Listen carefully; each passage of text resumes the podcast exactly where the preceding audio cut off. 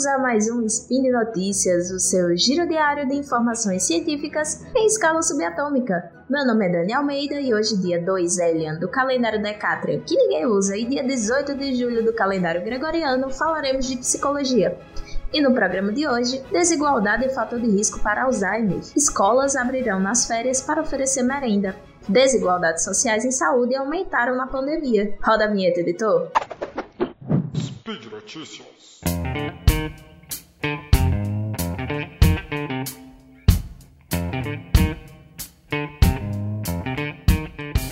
Gente, na nossa primeira notícia é a realização da conferência Endereçando as Disparidades na Saúde, realizada pela Alzheimer Association nos Estados Unidos, e mostrou como a população latino-americana está exposta ao maior risco de adoecimento geral em virtude de sua situação social. Segundo o grupo de pesquisa sobre demência da Universidade da Pensilvânia, até 2060, a estimativa é que o número de pessoas latinas diagnosticadas com Alzheimer aumente em 800%.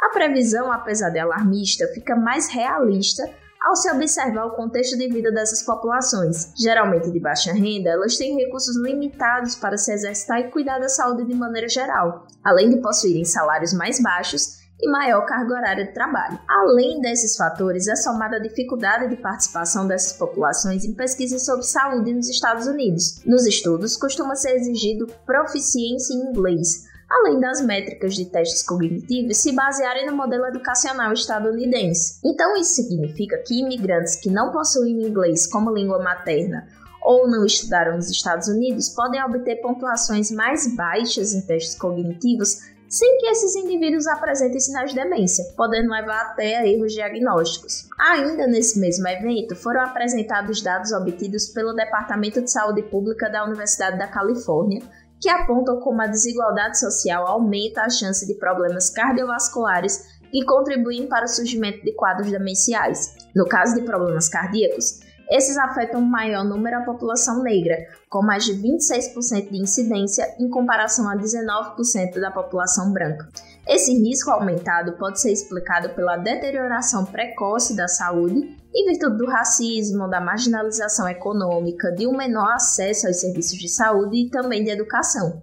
Algo semelhante ao que acontece no chamado Cinturão do Derrame no sudeste norte-americano, que concentra o maior índice de AVC. O cenário é bastante semelhante ao brasileiro, e a reportagem abre essa reflexão, mas eu vou um pouquinho além. Como aqui a gente tem um sistema público e universal de saúde, será que as características dessas populações têm sido levadas em consideração no desenho e oferta dos serviços pelo SUS hoje?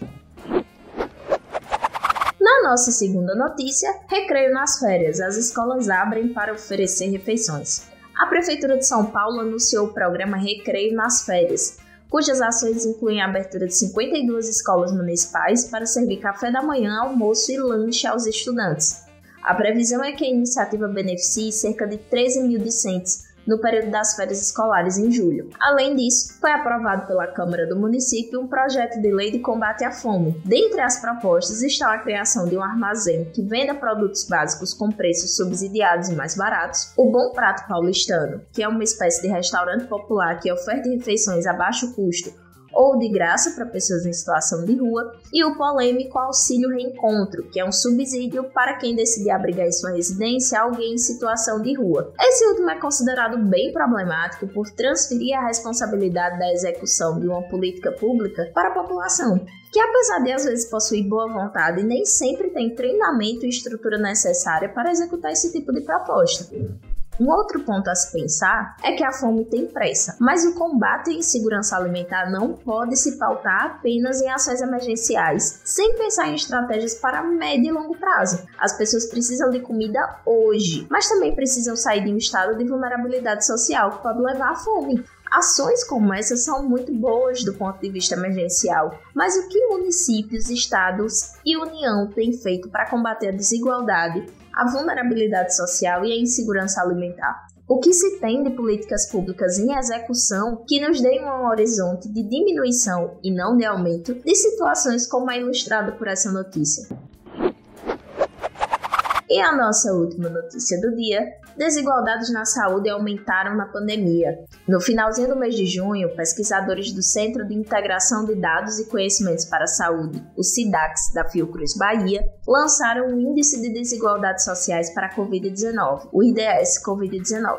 A ferramenta foi capaz de medir os efeitos das desigualdades sociais em saúde durante a pandemia e mostrou que esse quadro foi se agravando ainda mais entre os estados brasileiros. É importante ressaltar que os dados do índice apontavam que a desigualdade era anterior à Covid. Antes da pandemia, 98% das cidades localizadas na região norte estavam entre os grupos 4 e 5, os dois piores de acordo com a classificação do IDS Covid-19, enquanto no sudeste esse quantitativo era de 35% e no sul de 7%. Para realizar o cálculo, foram usadas as bases de dados do censo de 2010 do IBGE, do Cadastro Nacional dos Equipamentos em Saúde, CNES, e do Índice Brasileiro de Privação, IBP que leva em consideração fatores de renda, educação e condições de moradia. Outras variáveis utilizadas foram o percentual de idosos em situação de pobreza, percentual de pretos, pardos e indígenas, além do percentual de densidade domiciliar. Mas o que, é que a gente teve de resultados? Né? Vamos dividir por região para ficar mais fácil de entender.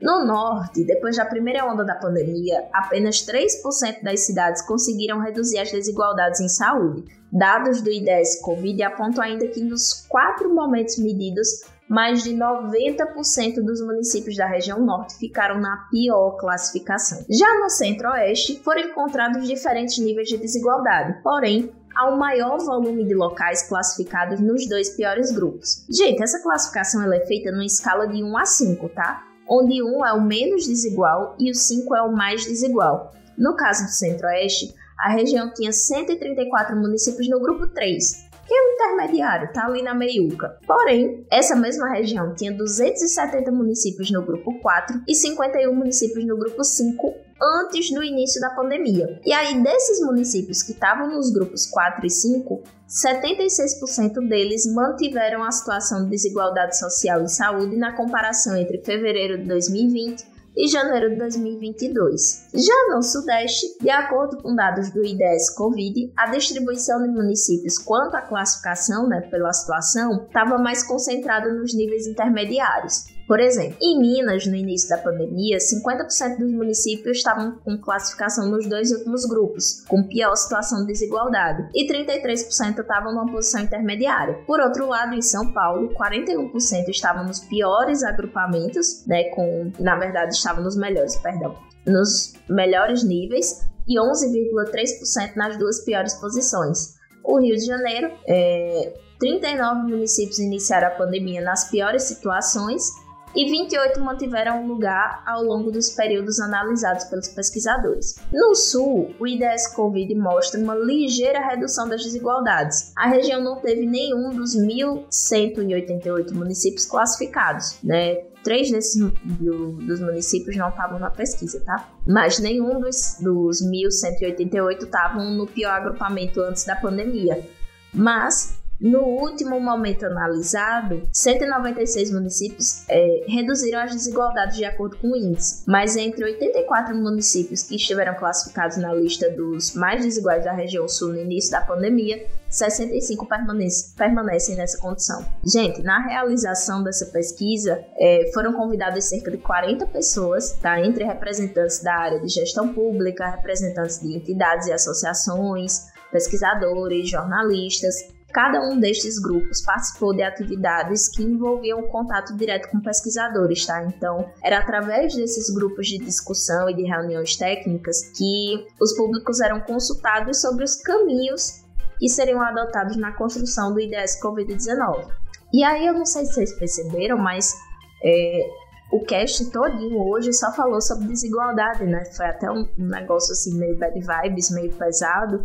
Mas é importante a gente refletir sobre quanto a desigualdade social nos afeta no curto, médio e longo prazo. Né? No curto prazo, a gente tem a desigualdade social afetando as populações com fome, a ponto das escolas ter que abrir, ter que abrir nas férias para alimentar pessoas. Né? É, do lado da saúde, a gente tem no médio prazo é, a, a maior incidência de doenças né? E no longo prazo a gente tem uma mortalidade mais alta também, justamente por conta dessa vulnerabilidade. Né? Então, A fome, a pobreza, elas geram impactos na saúde a curto, médio e longo prazo, né? não só na saúde, mas nas habilidades cognitivas, é, na própria situação de subsistência do sujeito, além de mexer na própria autoestima, né, gente? Porque você não está oferecendo o mínimo de dignidade para que as pessoas possam viver. E é com essa reflexão que eu deixo vocês hoje. Então, por hoje é só. Todos os links que foram comentados estão lá no post, né? Vai lá, comenta, deixa seu, seu elogio, sua crítica, sua indignação. E esse podcast só é possível de acontecer por conta do seu apoio no patronato do SciCast, seja no Padrim, no Patreon e também no PicPay. Comam vegetais, compartilhem memes e façam amigos. Um cheiro e até amanhã!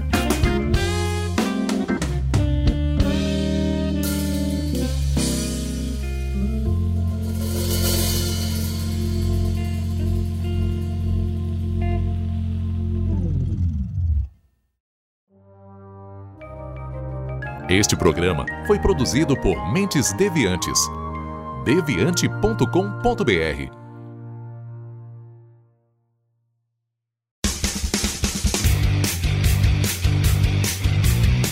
Cortes, edição de podcast.